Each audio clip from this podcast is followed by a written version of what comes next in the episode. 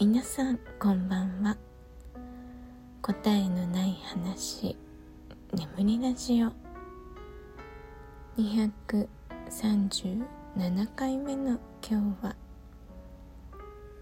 教える育てる共に進むというテーマでお話ししたいと思います。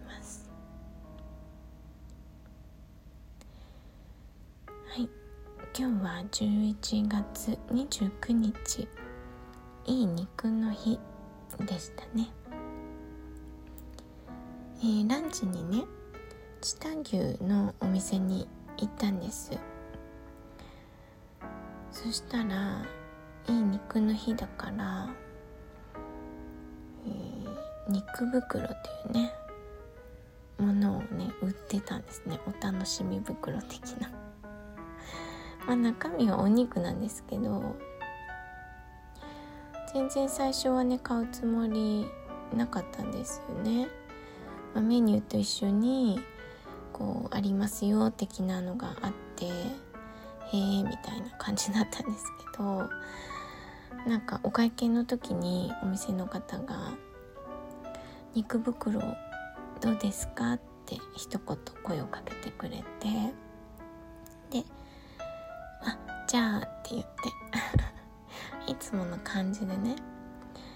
話しかけられるのにねとても弱いので嬉しくなっちゃうのでね。はい2つ返事で買ってきました。まあお家で知多牛のハンバーグとか牛丼とかが食べられると思うとね嬉しいので。あとお肉 200g とえっ、ー、とあとそのハンバーグだけど丸くなってないやつも入っててミンチの状態。いろんなものに使えそうだし美味しいしで冷凍だからいいですよね。でお値段もね全然あのすごいお買い得でお店で食べるよりはね断然お安いのではい買ってよかったなと思います。皆さんはいい肉の日何かお肉にまつわることありましたか？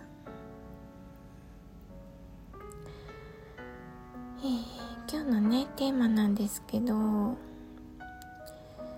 える育てる共に進む、まあ、なんとなく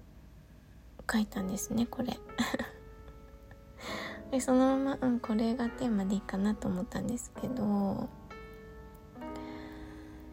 あの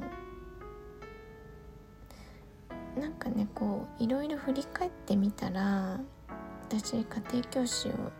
大学生大学3年生からねずっとやってきているのもあるし子育てをしたりとかあとはまあ少し前に話したアロマセラピストですと名乗って講師をしていたりとか、まあ、あとはちょっと自己啓発的なお話を、まあ、少人数向けにさせていただくことがあったりとかあとはタロットでこう何かを伝えたりとかするんですよね。でそういうことをしてきててでまあそれって教えるとか育てるとかに属するんですけど、まあ、自分でも勉強を子供に教えるとか子供を育てるとかまあ、自己啓発とかもその人の成長過程とかをね見させていただくことができるので、まあ、育てるに近いかなとか。あとは、まあ、整体のお店の店長をやった時も、まあ、スタッフを育てるとかねお店も育てるとかじゃないですか。でそういう言葉に当てはまるんだけれども私の感覚としては全て共に進むだなって思うんですよ。その向いてる方向がね一緒ってことなんですねなんか違い違いがあるとしたら教えるとか育てるっていう言葉ってなんかこう対面している感じがするんですけど私はなんでこう勉強をね子供に教えるのが好きかって言ったらその過程で私がたくさん学びを得るからなんですね。あの決して相手のためにやっているわけではないっていう感じなんですよ。でもそれが相手のためにもなることも理解しているので共に進むなんですよね。イメージで言えば、えー、なんだろうな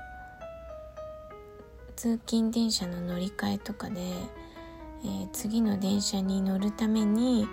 私が先頭を走りそれに後ろがついてくるみたいな 感じですね、私が先頭じゃなくてもいいんですよ。そのね教え子が先を行ってもいいわけですよ。でもその同じやっていることは一つのことをその私と例えば教え子で一緒の勉強とかをする。っていう一つのことに対しては同じ方向を向いているっていう感じなんですよね。で私も、えー、その教え子の様子を見てあこういう時はこんな風にすればいいんだなとかうんこういうわからないっていうなんだろうなここがわからない子もいるんだなとかそれってね全てが私にとっては学びなんですよね。でそれがあってそれが例えばさっきの、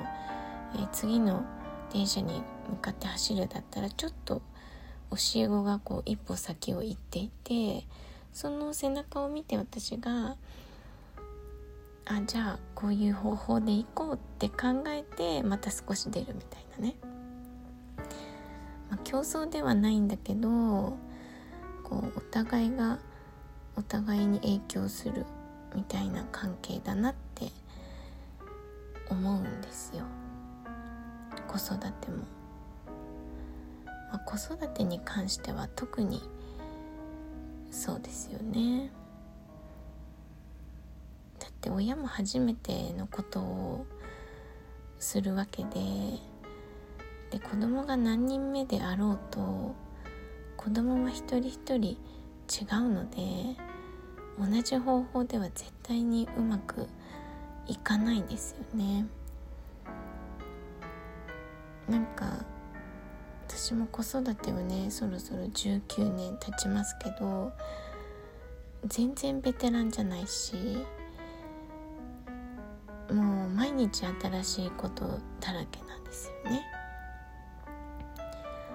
もおかげでいろんな得るものがあるのでなんか本当に一緒に成長させてもらってるなって思うんですよ。でまあそういうベースがあるからなのか私はあんまりこう教え子や子供たちとかそのクライアントさんとかあの余計なことはあまり言わないんですよね。こちらが知識がその何て言うのかな今からやることについては私の方が知識を持っているかもしれないけどだからといってこれはこうなんですっていう何て言うの固定概念みたいなのを押し付けたくないんですよね。でそれをやってしまうとそのその情報を得た人の視野が狭まってしまうなと思っていて、まあ、あんまりこうガチガチには伝えないっていうか自分で考えてもらいたいしその知らなかった人がその知識を得た時に感じることとかが